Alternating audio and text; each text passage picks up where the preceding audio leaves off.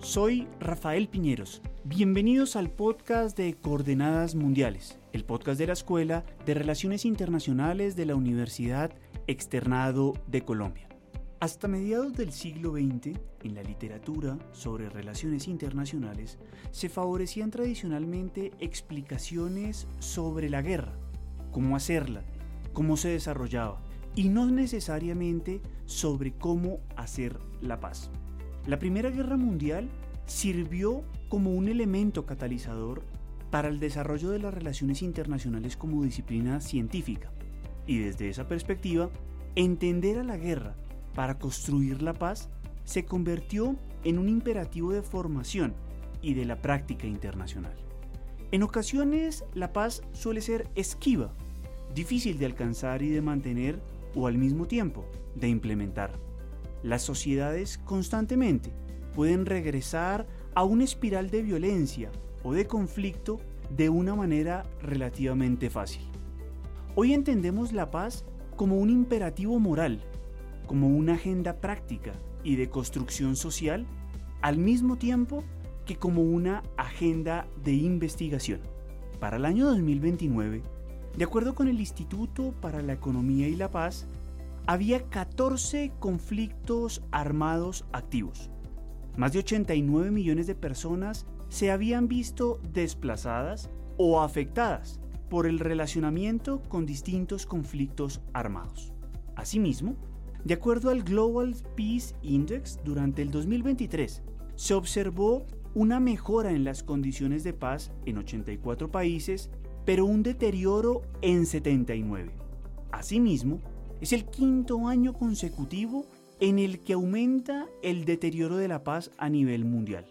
Sin embargo, también hay que destacar que el 22% de los negociadores que hoy generan acuerdos de paz son mujeres. En ese sentido, y para redondear nuestro capítulo del día de hoy, entenderemos la construcción de paz como un compromiso generacional para transformar los comportamientos violentos en sociedades más resilientes, capaces de encontrar perdón, justicia y reparación a actos violentos que en el pasado se han cometido. La manera en la cual cada sociedad transita hacia una paz cualitativamente positiva puede tener distintas interpretaciones, pero sin duda alguna se favorece la promoción de la reconciliación, el establecimiento de mecanismos claros para resolver disputas, contar con instrumentos confiables que aseguren la seguridad de los excombatientes, promover y producir una apertura de oportunidades económicas para sectores y agentes marginados, así como nuevos espacios para la participación de la sociedad civil. Como dijera Mahatma Gandhi a mediados del siglo XX, no hay camino para la paz. La paz es el camino.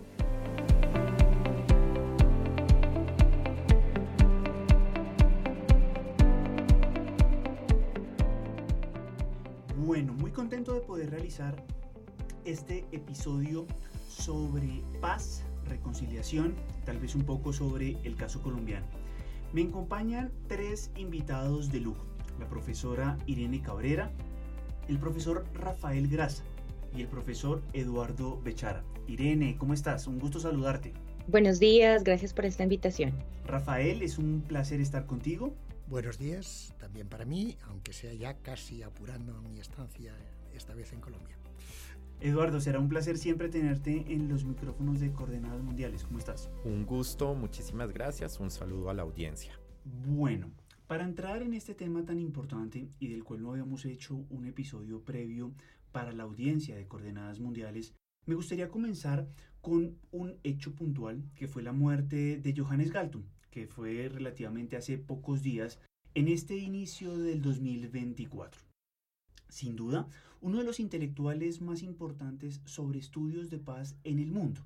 Quisiera preguntarles, tal vez para iniciar nuestra discusión, y empiezo contigo, Irene, ¿cuáles podrían ser algunos de los aportes más importantes que realizó este importante académico? Bien, yo creo que eh, estamos en un proceso yo creo, internacional fundamental en relación a entender la paz y creo que dos categorías muy importantes que él empezó a diferenciar eh, y que calaron dentro de la literatura especializada, pero también entre los hacedores de política, es esta diferencia entre la paz negativa y la paz positiva, donde pues básicamente se empezó a, a diferenciar, por un lado, que esa paz negativa estaba relacionada con la ausencia de guerra y violencia directa, mientras que pues Galton justamente proponía que era importante trascender de esta concepción y pasar a hablar de una paz que implica también justicia social, que implica, por ejemplo, cumplimiento a los derechos humanos, a diferentes formas de justicia,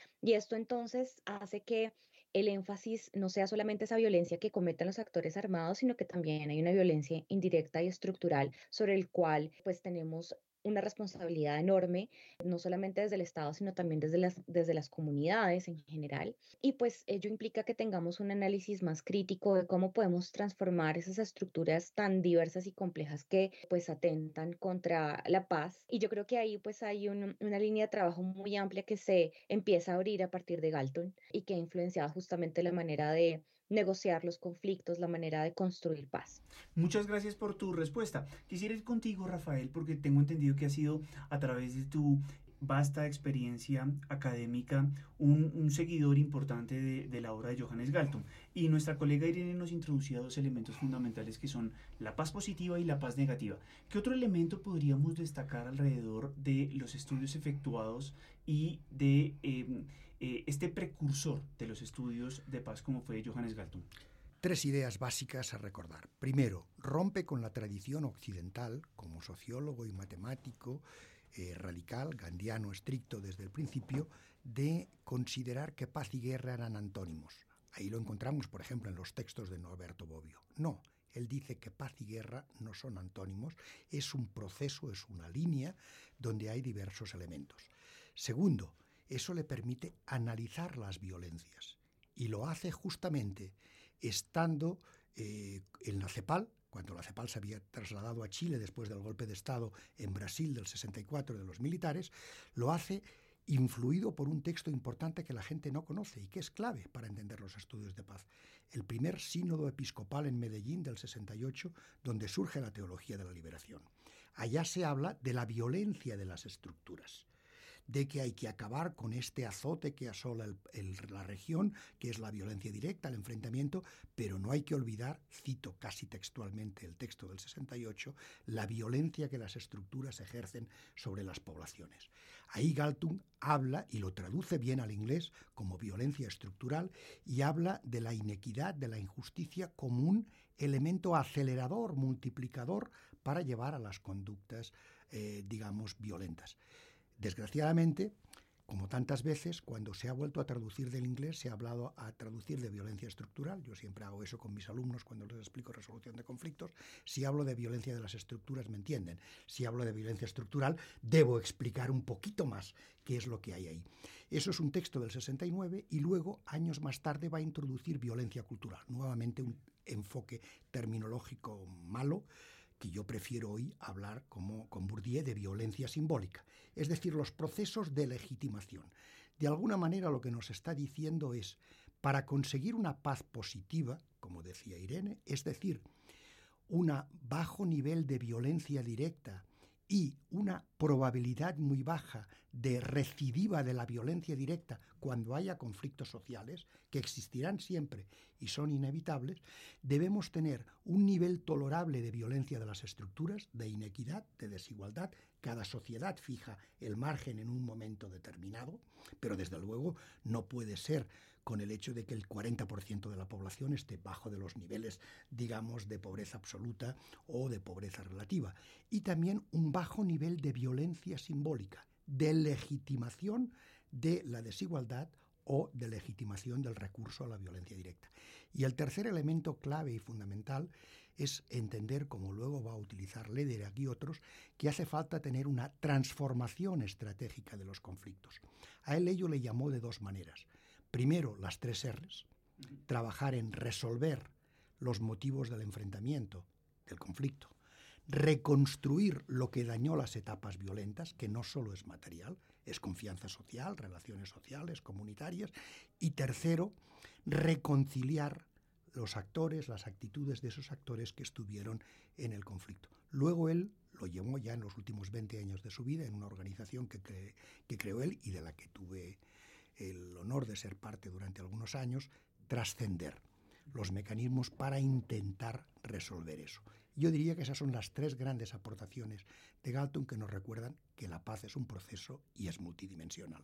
Muchas gracias por esa observación, Rafael.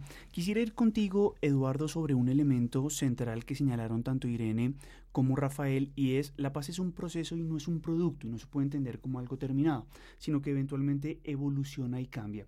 ¿Cuál crees tú que son algunas de las líneas más importantes que a partir del trabajo de Galton se han podido evolucionar, cambiar, transformar o modificar? Bien, yo pensaría y un poco partiendo eh, de esta, digamos, premisa en torno a no limitarse a la violencia directa, yo pensaría que ahí uno de los primeros elementos es no hacer una falsa equivalencia entre sociedades en paz como sociedades sin violencia, ¿sí? Número uno, porque muchas veces en los contextos de conflictos armados, internos, la falta de violencia en términos, digamos, de indicadores bajos, de lo que se denomina en la literatura especializada como repertorios de violencia, sean letales como asesinatos y masacres o no letales como desplazamiento forzado, violencia sexual, lo que nos puede estar diciendo es una situación de control territorial de actores armados. Con lo que digamos, lo que externamente se leería como una situación aparentemente positiva, en el ámbito local no lo es tanto porque está mostrando, digamos, un control y un dominio, ¿sí? En ese orden de ideas, digamos, creo que es un buen, digamos, aporte de Johannes Galtung en términos, pues, de cómo interpretamos la paz cuando hacemos alusión a indicadores de violencia, ¿sí? Y en segundo lugar es un poco, digamos, todos los esfuerzos de alguna manera se concentran en lograr la paz como la firma de un acuerdo. Y efectivamente, pues la firma de un acuerdo de paz, y creo que el caso colombiano es elocuente, más que ser un punto final, es apenas un inicio. Y es, digamos, el esfuerzo que requiere la implementación no solamente para reducir, digamos, un poco o para que esa reducción en la violencia que viene acompañada de procesos de desarme, que en el contexto colombiano se consideró dejación de armas, se acompañe, digamos, de unas medidas que traigan una serie de cambios en la sociedad. Ese sería, digamos, como un poco, digamos, la respuesta a tu pregunta. Muchas gracias. Quisiera ir eh, tal vez, Irene, con eh, irnos introduciendo un poco sobre un, elemento que mencionó tangencialmente Eduardo, y es nuestro proceso de paz y nuestro acuerdo con las FARC del año 2016. Si bien para algunos el enfoque que tiene el acuerdo de paz tiene eh, una denominación que se llama paz territorial, ¿cómo podría tener relación la firma de ese acuerdo con algunos de los aportes que ya han sido trabajados por ustedes a lo largo de este capítulo. ¿Cómo crees que podemos relacionar Paz en Colombia y Johannes Galton? Claro que sí. Bueno, el, el acuerdo de paz estableció como objetivo justamente una transformación integral de los territorios afectados por la violencia. De esta manera, siguiendo esa lógica de Galton, el acuerdo de 2016 con las FARC no apuntaba solo a una paz negativa o a la dejación de armas, como lo mencionaba previamente Eduardo, sino que estableció como propósito justamente alcanzar, si se quiere, un tipo de paz positiva en donde además de terminar la guerra, se estaba apuntando a la justicia social eh, y atender ciertas formas de, de violencia estructural. Por ejemplo, el punto uno del acuerdo establece una reforma rural integral que apunta a superar esa desigualdad existente y persistente en el país, lo cual eh, se aterrizó mediante estrategias como la creación de fondos de tierra, la formalización de la, penencia, de la pequeña y mediana eh, propiedad rural, eh, la creación, por ejemplo, de los programas de desarrollo con enfoque territorial que tenían como objetivo generar estrategias de desarrollo para las zonas más afectadas por la violencia. También podríamos hablar de otros puntos como el número tres, que eh, tiene que ver con la creación de una Comisión Nacional de Garantías de Seguridad, donde, por ejemplo, era importante eh, crear estrategias para luchar contra las organizaciones criminales que se sabía pues iban a persistir a, pesar de la, eh, de la reincorporación pues de las FARC. Pero también tengo que incluir acá que el acuerdo de paz incluyó todo un sistema integral de verdad, justicia, reparación y no repetición, que también llevó a que se creara en su momento la Comisión de la Verdad, que fue fundamental a través de los recientes informes, pues que se han encargado de difundir diferentes actores pero también tenemos la unidad de búsqueda de personas dadas por desaparecidas, así como la jurisdicción especial para la paz. Y esto pues está acompañado de generar no solamente una verdad histórica, sino también una verdad judicial y favorecer medidas específicas eh, de reparación. Entonces, desde esa aproximación estamos hablando pues de, de una paz eh, positiva que se materializa en diferentes instrumentos que van más allá pues del, del simple proceso de dejación de armas de las FARC. Además, Eduardo mencionaba una cosa muy importante eh, en su intervención previa y era, una cosa es la firma y otra cosa es la implementación.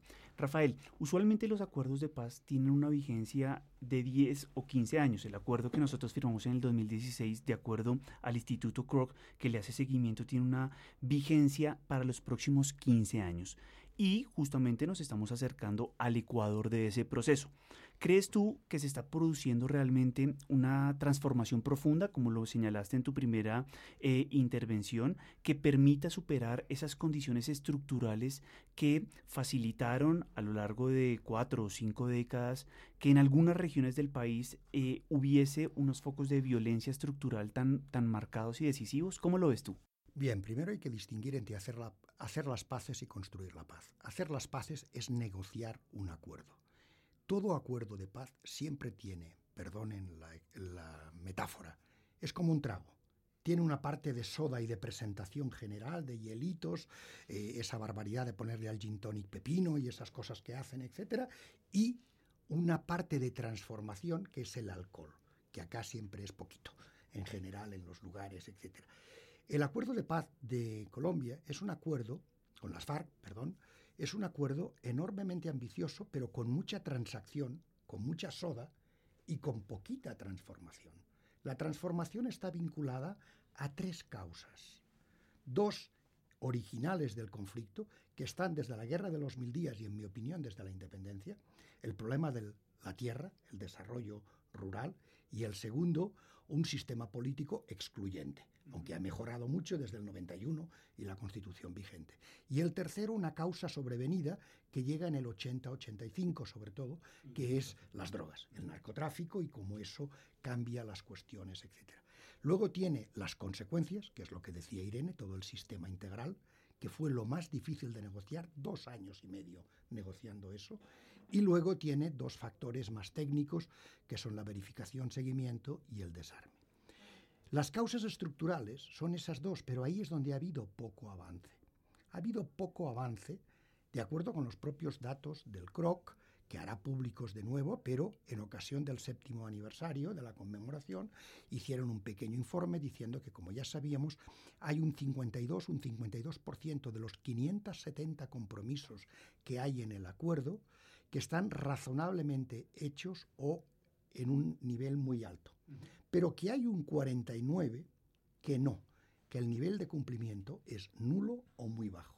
Y eso tiene que ver sobre todo con desarrollo rural integral, con sustitución de cultivos ilícitos, que es un tema que está enlazado enormemente con desarrollo rural y con otros temas, sin olvidar obviamente la terrible lacra de lo que significa que más de 500 firmantes del acuerdo de paz hayan sido asesinados posteriormente de una manera que recuerda eh, mucho a lo de la UP, digamos, etcétera, eh, y que nos plantea algunas dudas.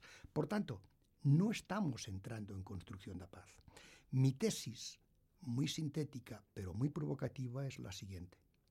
Aquí nadie se creyó demasiado en serio el acuerdo de construcción de paz. básicamente estaba lo transaccional. Las FARC están acabadas, hay disidencias y reincidencias, pero están acabadas. Si existe otro movimiento se llamará de otra forma, más allá de lo que queda. Segunda Marquetalia hoy en día es básicamente una institución que ayuda al Clan del Sol de los militares en Venezuela y que solo está presente en dos territorios, en dos regiones de Colombia. Es donde puede haber posibilidades de acuerdo ahora, aunque hay el problema de que salieron de la vía política y ese es un problema jurídico. Y el otro es segunda marqueta, eh, perdón, es Estado Mayor Central que nunca entró en el proceso, era el Frente Primero básicamente y luego otros que se han ido añadiendo ahí a ese paraguas que es Estado Mayor Central y que está ahí. El problema de fondo es que sigue habiendo muchos grupos delincuenciales de todo tipo, mecanismos, hay territorios donde no llega el Estado y nadie se da cuenta de que sin transformaciones radicales en el país eso no va a parar. Y volvemos a estar en una situación como la que se dio después del atentado en el Club El Nogal, que muchas zonas del territorio, incluyendo Bogotá, no se dan cuenta de las dificultades de la violencia directa, de la violencia estructural, de lo que sucede en otros lugares. Aunque en Bogotá, recordemos, hay al menos dos millones de personas que están por debajo de la línea de la pobreza. Muchas gracias por esa observación, Rafael. En este momento cerramos, digamos, nuestra primera parte y nos introducimos en la segunda.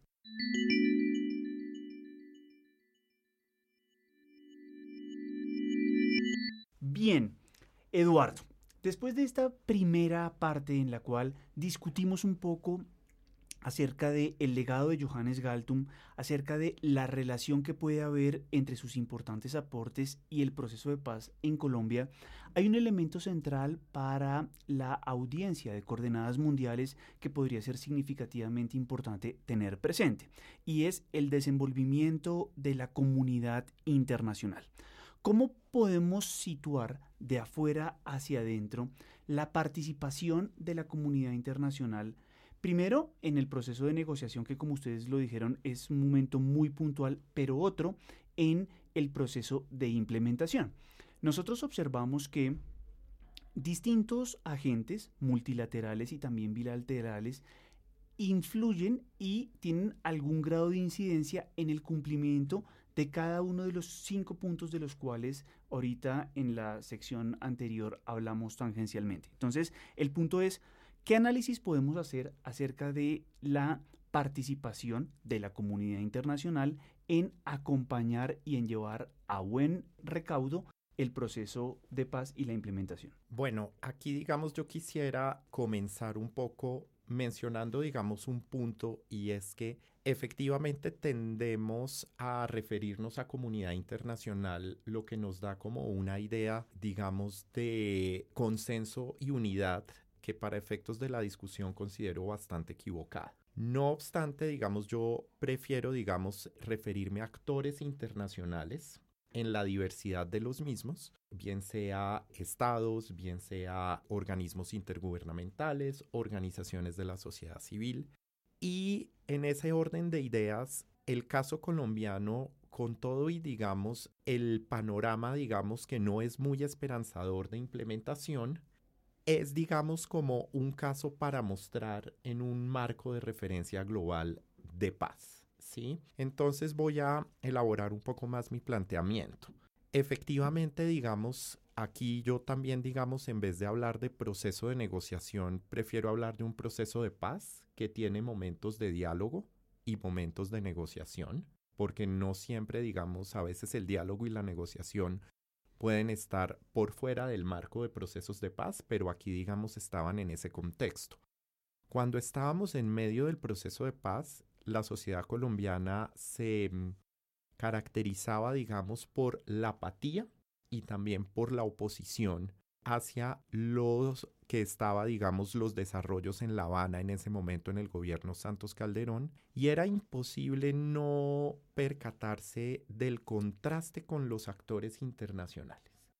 Es decir, a nivel de estados estaban los países garantes, los países eh, facilitadores, recordemos Cuba y Noruega, Chile y Venezuela, También Estados Unidos y la Unión Europea tenían representantes especiales para el proceso de paz, actores internacionales como el Instituto Kroc para Estudios de Paz de Notre Dame University, las mismas Naciones Unidas, ¿no? Y el, digamos, respaldo inequívoco tanto al proceso de paz como a la misión de verificación. Entonces, un poco aquí uno dice, no es el único proceso de paz donde ha habido, digamos, este componente. Estuvo, por ejemplo, si uno mira el proceso de paz en El Salvador, de hecho Colombia hizo parte pues de el grupo de contadora, procesos de paz como el proceso de paz en Camboya tuvo grupo de países amigos y eso es bastante frecuente y no obstante, digamos, contrasta con lo que podríamos llamar los niveles de apropiación doméstica de lo que es, digamos, el esfuerzo de paz que hace un país.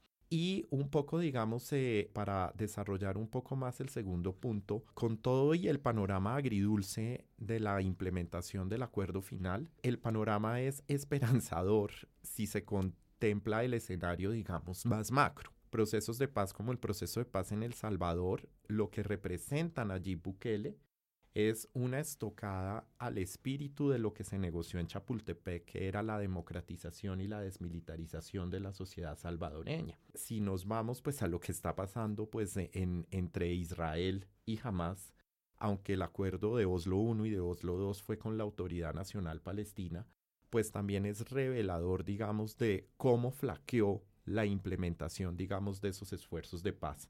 ¿No? Entonces, digamos, el panorama a nivel internacional también es bastante lánguido, si se quiere, con todo y que el secretario general de Naciones Unidas el año pasado, digamos, hizo público su policy brief, una nueva agenda para la paz. Muchas gracias por tu, por tu observación.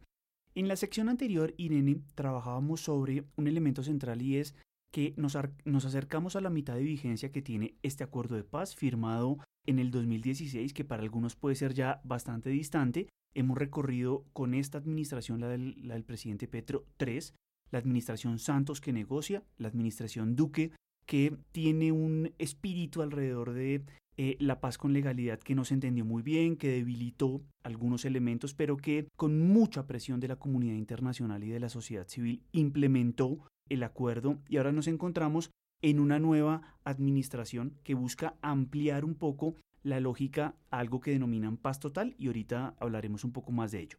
Pero en términos de liderazgo, para retomar un poco lo dicho tanto por Rafael como por Eduardo, hay 578 disposiciones del acuerdo de la matriz del acuerdo de paz. Se está cumpliendo al menos eh, en un 50% de ese acuerdo, pero hay dificultades y requerirán liderazgo político, requerirán recursos técnicos, financieros y por supuesto de apropiación social como lo señalaban nuestros invitados. ¿Qué podrías tú señalar alrededor de qué le falta en esta segunda mitad de implementación a ese acuerdo del 2016 para que pueda llegar a ser más efectivo, para que realmente pudiese profundizarse en muchos de los importantes elementos que cada uno de los puntos acordados contiene?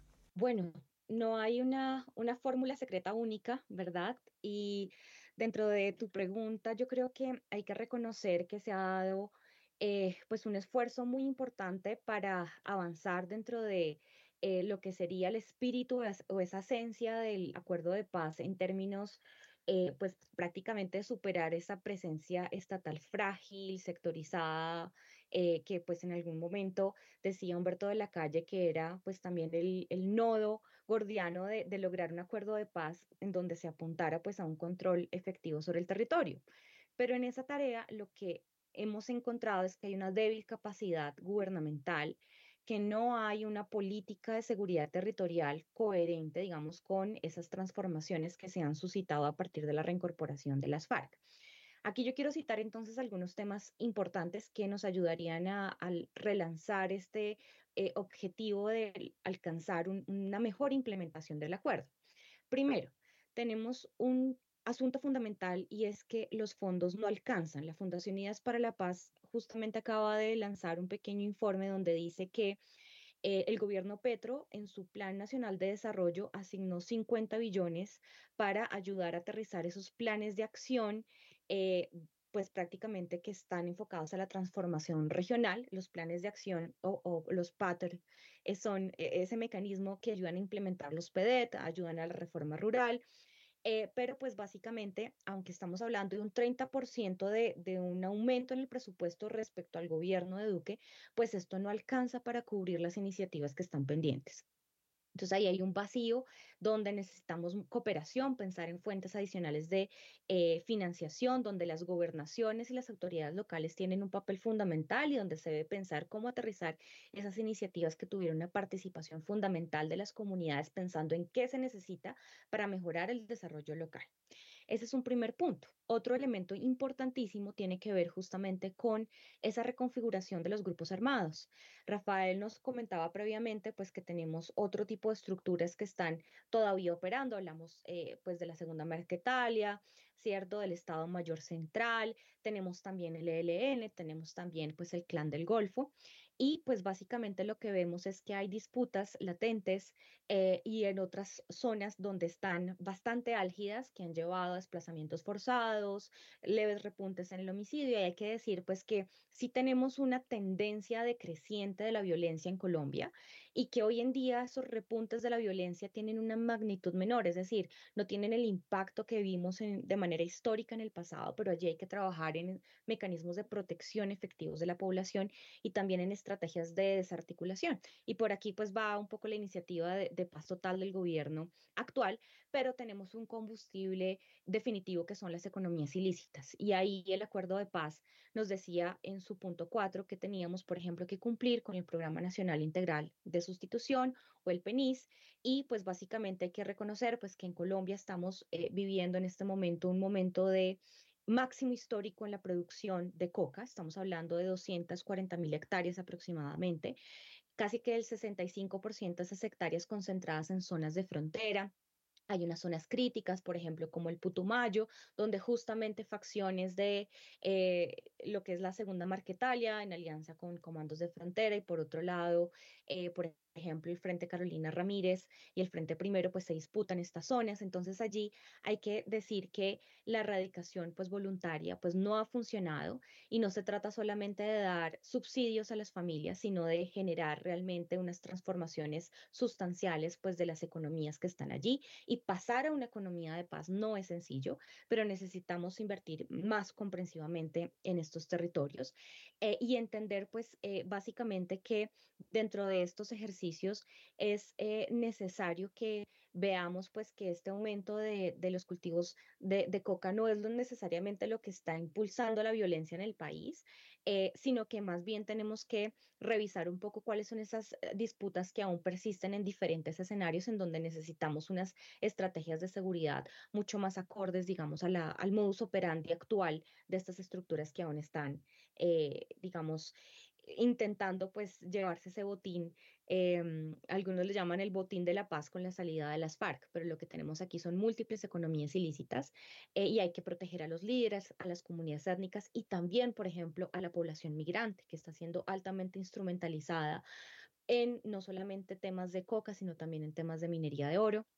Y por allí, pues digamos que tenemos eh, pues un trabajo muy importante en materia de, de, protección a estas comunidades donde históricamente pues han hecho presencia diferentes grupos armados. Quisiera ir contigo, Rafael, sobre unos elementos que, que han mencionado antes de ir a la pregunta de, de reflexión sobre la paz total. Y es, tú nos señalaste en una intervención previa que un hecho sobreviniente, especialmente desde la década del 80, fue las economías ilegales alrededor del narcotráfico. Y e Irene nos eh, reafirma esa idea con que hoy estamos en históricos de eh, cultivos ilícitos, de hectáreas eh, dedicadas a los cultivos ilícitos, pero al mismo tiempo observamos tal vez la ampliación a otras economías ilegales y eventualmente una persistencia terca de la violencia en algunas zonas o regiones. Es a partir de ese hecho sobreviniente del narcotráfico y de los cultivos es a partir de eh, nuevas economías ilegales o hay otros factores distintos,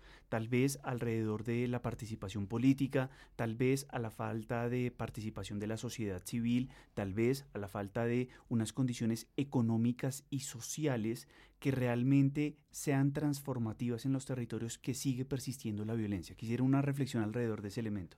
Creo que hay dos factores básicos. Primero, hay serios errores y falencias de diagnóstico, que son antiguas. Siguen ustedes hablando del conflicto en Colombia. Por favor, en Colombia hay múltiples conflictos desde hace décadas. En este momento hay seis conflictos armados internos utilizando las categorías de derecho internacional humanitario de Cruz Roja Internacional. Solo tres de ellos enfrentan al Estado con grupos delincuenciales. Los otros tres son luchas por el control territorial y los corredores estratégicos entre grupos delincuenciales entre sí, donde los dolientes son las comunidades, la población y el propio Estado. No podemos mezclarlo todo en el mismo momento. Por ejemplo, eso es lo que está dificultando ciertas cosas con lo que pueda pasar ahora con la decisión del presidente Petro de atacar duramente al clan del Golfo, sin rendición, a como dé lugar, etcétera, en ciertas zonas donde además hay un cese al fuego con el ELN, donde el ELN y el Clan del Golfo están luchando por el control territorial. Ojo, ¿qué vamos a hacer? No sea que le haga el trabajo sucio, digamos, las fuerzas militares al ELN para quedarse con el control de esa zona. En este sentido es muy importante también entender los cambios que se está produciendo en las economías ilegales y en la estructura de los grupos delincuenciales han entrado en lógica de acumulación capitalista. ¿Y eso qué significa? Que donde hay corredores estratégicos, y hay al menos 20 en Colombia, en diferentes zonas, en este momento, por esos corredores pasa todo aquello que puede ser objeto de negocio. Es decir, trata de personas, pasan armas, pasan productos falsificados, pasa droga, pasan especies protegidas por el CITES cada vez más y cada vez van a ir pasando más cosas de las que están. Por supuesto, pasa minería del oro ilegal. Recordemos, el 90% del oro que se extrae en Colombia es ilegal. Si no entremos en esas economías ilegales, no entenderemos ciertas cosas. Segunda cuestión básica. La economía ilegal y los grupos mafiosos están bien estudiados en muchos lugares. En Italia, donde hay básicamente tres mafias, no una, diferentes, sabemos que solo el 20% de la acumulación primitiva del capital que usan estas bandas es de origen ilegal. El resto se multiplica por cuellos blancos, es decir, por mecanismos permisivos de la sociedad, por eh, componendas de cooptación del poder político, del poder eh, económico, por mecanismos de blanqueo, de lavado de activos, de la plata, desde esa perspectiva. Entonces, sin entender todo eso en su perspectiva, sería especialmente importante. Y por último, hay que tener en cuenta que todo eso va ligado a un problema endémico del Estado colombiano, que nunca ha sido un Estado débil, pero que es un Estado que no llega a muchos lugares del territorio, o cuando llega, llega solo con eh, seguridad, básicamente, y poco más, digamos, desde esa perspectiva, que es el control territorial. Y recordemos el tema de fondo, y está sucediendo en muchos lugares, donde estamos observando ahora cómo la población incluso ayuda a expulsar a las fuerzas públicas, veíamos imágenes este fin de semana, digamos, terribles desde esa perspectiva, tienen que ver porque esos grupos ilegales en ciertas zonas donde no ha llegado el Estado son para Estado. Administran justicia, administran bienestar, desarrollo desde esa perspectiva.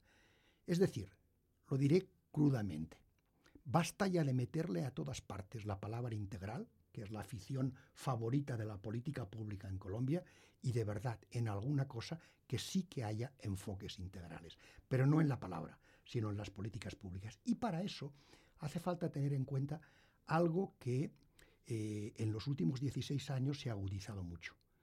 La falta de mecanismos de coordinación y de coherencia de políticas públicas en el Estado colombiano. Los ocho años de Santos, con su idea de divide y vencerás, lo hacía directamente. En general, los ministerios trabajan sin un plan común. Veamos lo que está sucediendo entonces en algunas cosas desde esa perspectiva.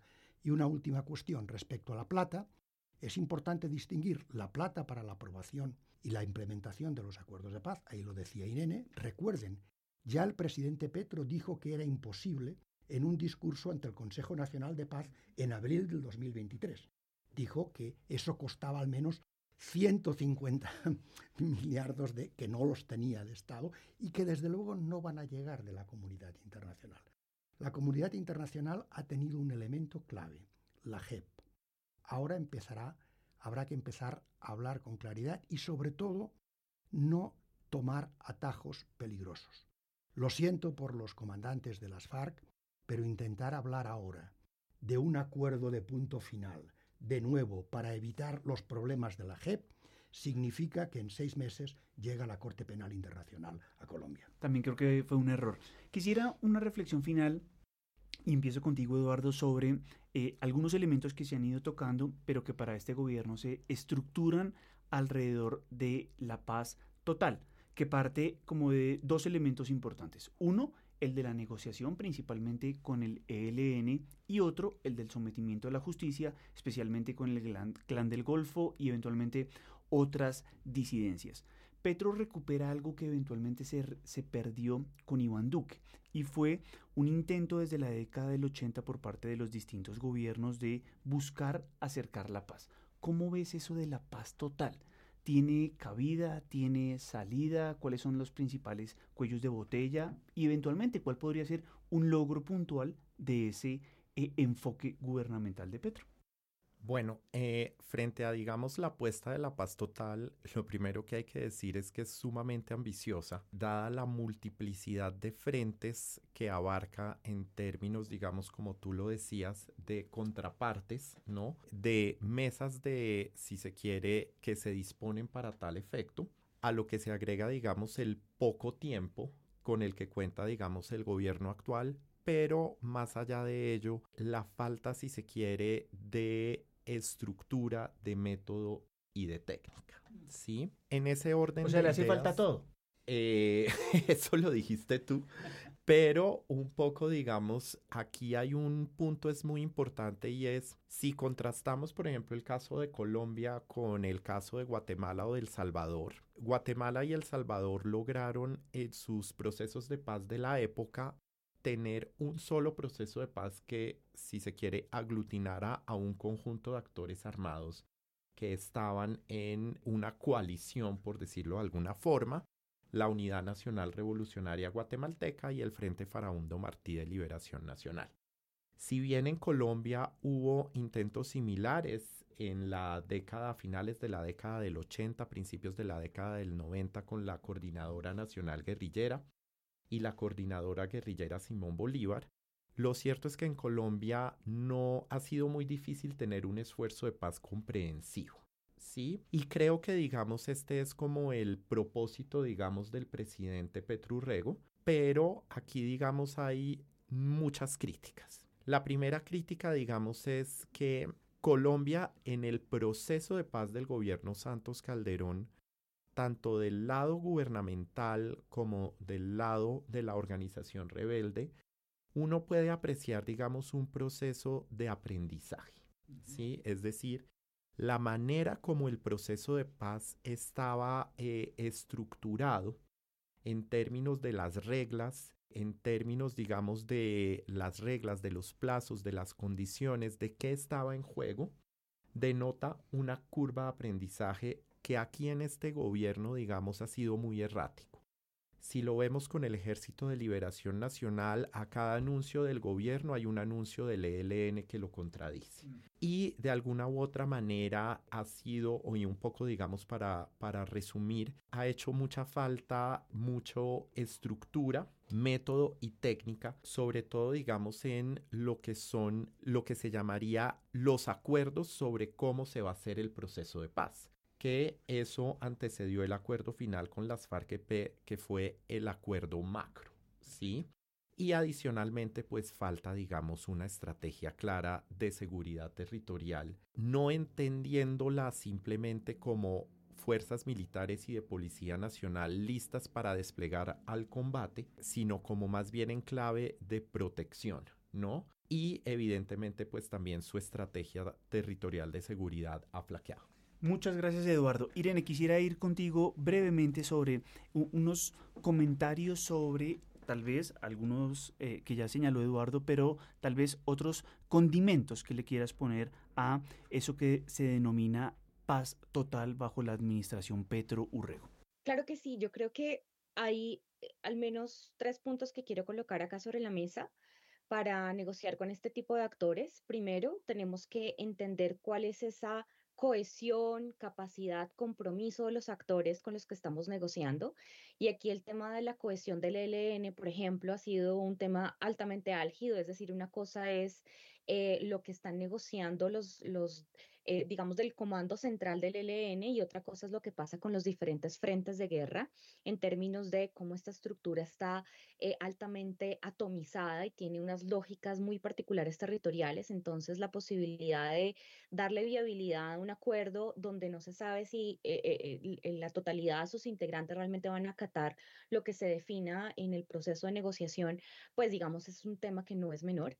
Eh, segundo, quiero eh, mencionar el tema de la naturaleza de los temas que se abordan en este tipo de negociaciones. Estamos hablando, por ejemplo, de cómo hay em, en el acuerdo de paz con las FARC una agenda acotada, unos puntos muy claros. El ELN me parece que maneja con el gobierno, por ejemplo, una agenda muy amplia.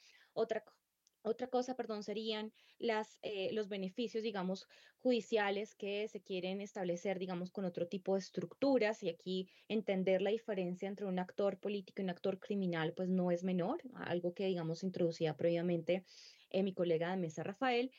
Eh, pero también yo creo que es muy importante que en, estas, en estos procesos de negociación entendamos eh, también cómo se van a implementar esos acuerdos a los que se está llegando. Estamos hablando de una alta desarticulación institucional, hay viabilidad para cumplir lo que se va pactando y pues también el acuerdo de paz con las FARC pues es también un termómetro de cuáles son los alcances y límites que tiene el Estado para cumplir con lo pactado. Entonces, si no avanzamos bien con el acuerdo de paz, ¿cómo vamos a avanzar bien, digamos, con estos otros actores? Entonces, son tres elementos que no se deben subestimar. Interesante reflexión, Irene. Y por último, Rafael, ¿qué elementos ves tú, eh, tal vez de positivo o de negativo o de profunda crítica a la política de paz total de esta administración? Tres ideas telegráficas. Primero, hay que intentar evitar lo que ya se dio en el acuerdo de paz del 2016.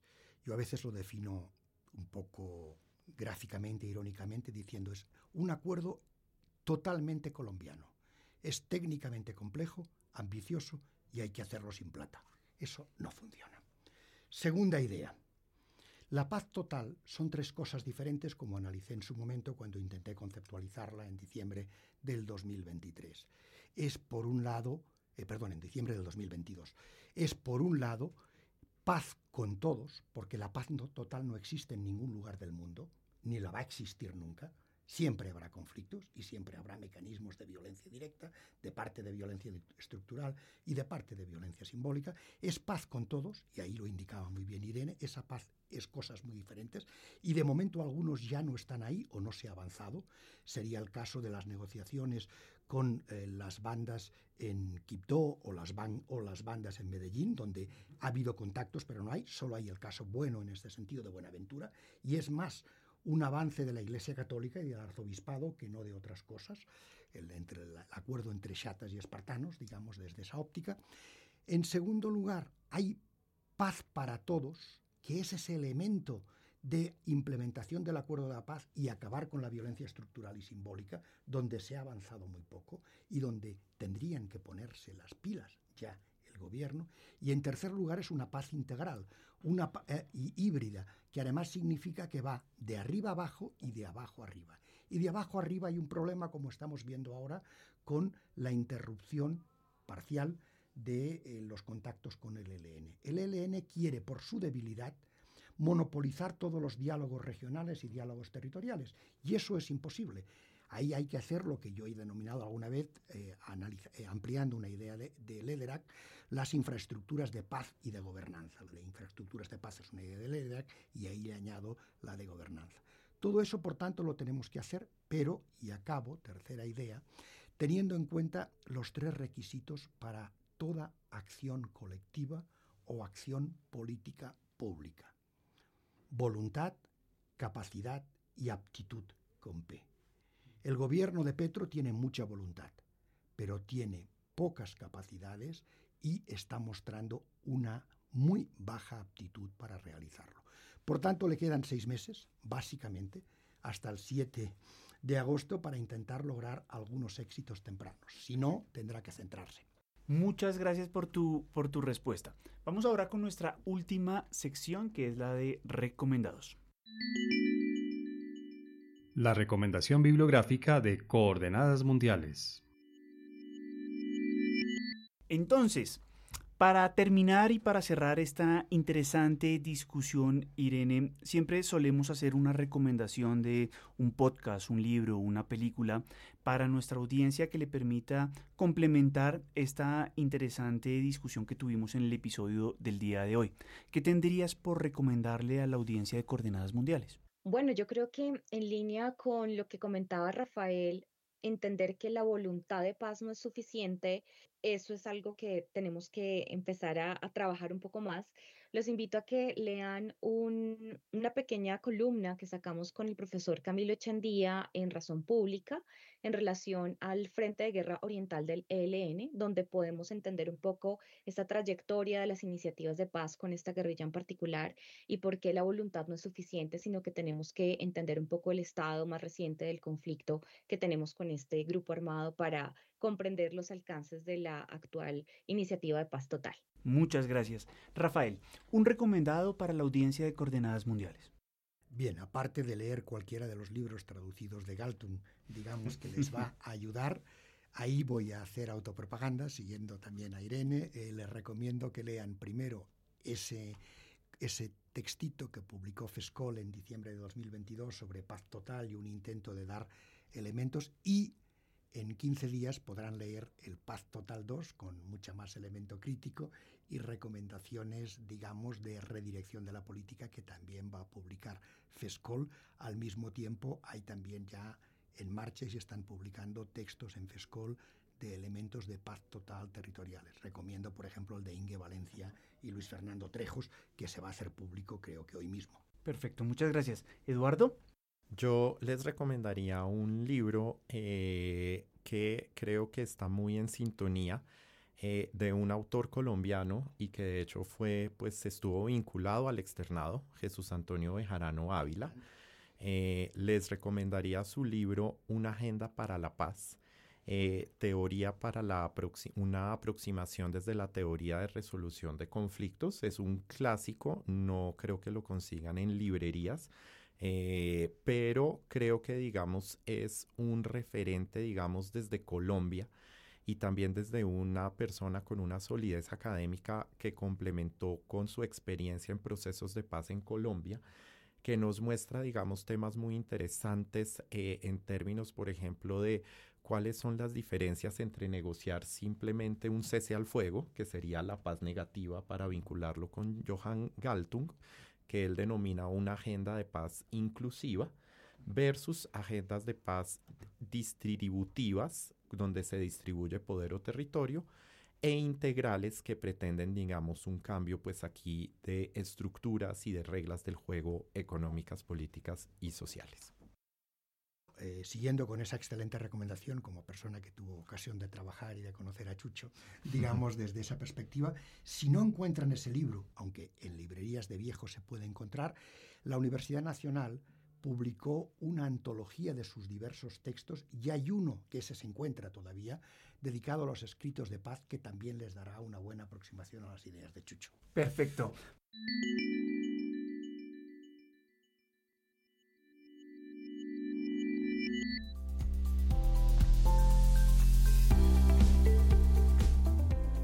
Muchas gracias, por supuesto, a mis invitados, a Irene, a Rafael y a Eduardo, que tuve la posibilidad de tenerlos en cabina. Muchas gracias por su participación y, por supuesto, a nuestro equipo de producción, a Javier Villamil, a Valentina Mosquera y a Ángela Rodríguez. Gracias por sus aportes en la realización de este episodio.